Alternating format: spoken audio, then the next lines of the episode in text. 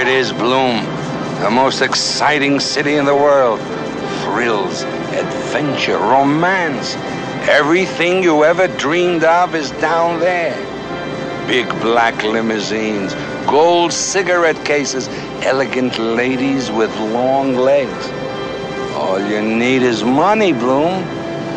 Money is honey. Money is honey. Leo, he who hesitates is poor. Mm. Don't let me influence you. It's your decision. But if we get caught, we'll go to prison. You think you're not in prison now? Living in a gray little room? Going to a gray little job? Leading a gray little life? La life? comedia es cosa seria.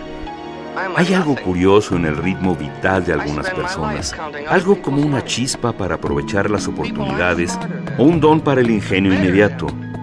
No todos los individuos estamos hechos para llamar a la risa, la cual ha sido demeritada en la historia del arte como un simple divertimento que escapa a la profundidad y buen gusto del arte solemne. Sin embargo, existen artistas con la sensibilidad suficiente y el talento necesario para redimir a la comedia, hacerla destacar para las generaciones posteriores y respetarla como uno de los estilos más nobles del arte.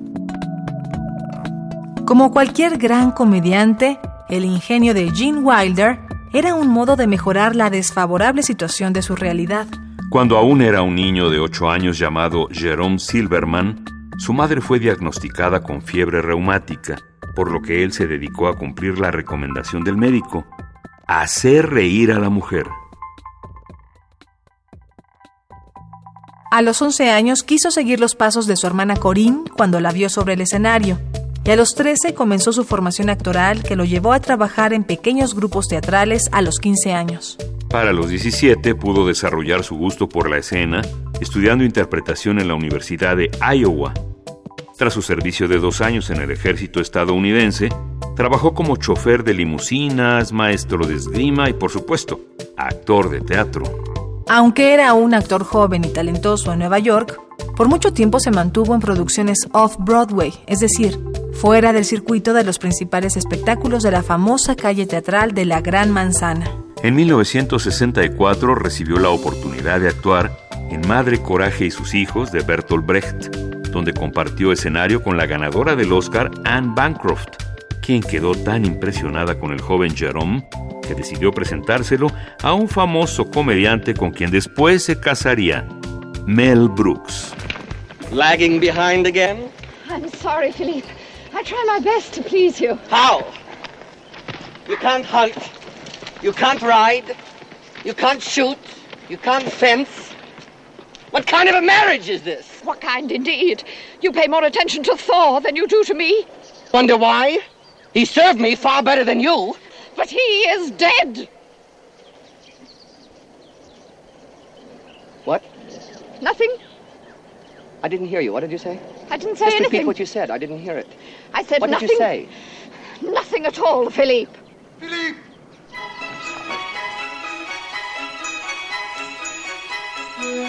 Tras su debut en Bonnie and Clyde en 1967, sus demás papeles se han vuelto un ícono de la cultura cinematográfica, humorística y fantástica. Al excéntrico noble le sucedió el tímido contable con una revelación existencial de los productores. Después dio vida a uno de los personajes más icónicos de Roald Dahl, al darle vida al chocolatero Willy Wonka, y más tarde a un doctor que tiene un embrollo amoroso con una oveja.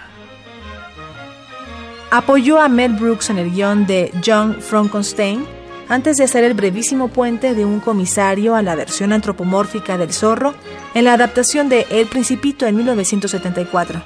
Por cinco lustros más continuó realizando papeles no menos icónicos, pero sí distintos a su propio criterio. Personajes que auguraban un declive cinematográfico del cual Wilder no quiso ser parte. Sign here. Hold it. Let me through here, you kids. Violet, baby, don't you sign anything there. What's this all about? Standard form of contract. Don't talk to me about contracts, Wonka. I use them myself. They're strictly for suckers. Yes, but you wouldn't begrudge me a little protection. A drop.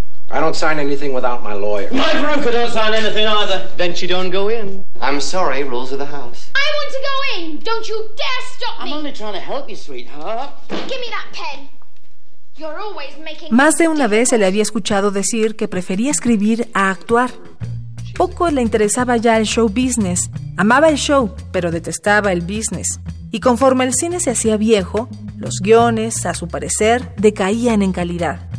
En sus propias palabras, prefirió retirarse de las cámaras que hacer porquerías. Un año antes de su retiro en 1999, Wilder ya había iniciado sus publicaciones. En el libro Gilda's Disease, relataba la experiencia de perder a la tercera de sus cuatro esposas a causa del cáncer de ovarios. A raíz de esta situación, también se volvió uno de los principales activistas en la concientización de esta enfermedad.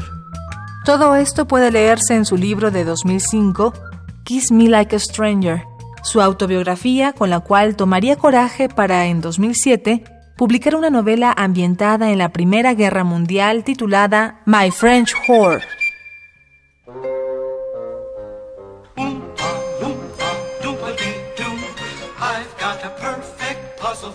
Cuando en 2013 le diagnosticaron Alzheimer, decidió no hacerlo público, no por vergüenza, sino por los recuerdos. Para el público, él sigue y seguirá siendo Willy Wonka, Leo Bloom, el joven Frankenstein y el Dr. Rose. No quería que una falsa solemnidad a causa del Alzheimer pusiera un velo entre el público y él. Si iba a perder sus recuerdos, lo mejor es que el público los conservara.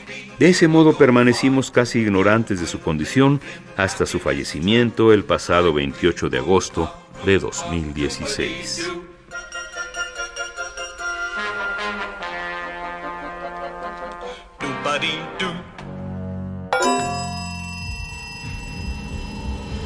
Autores que el tiempo no borra.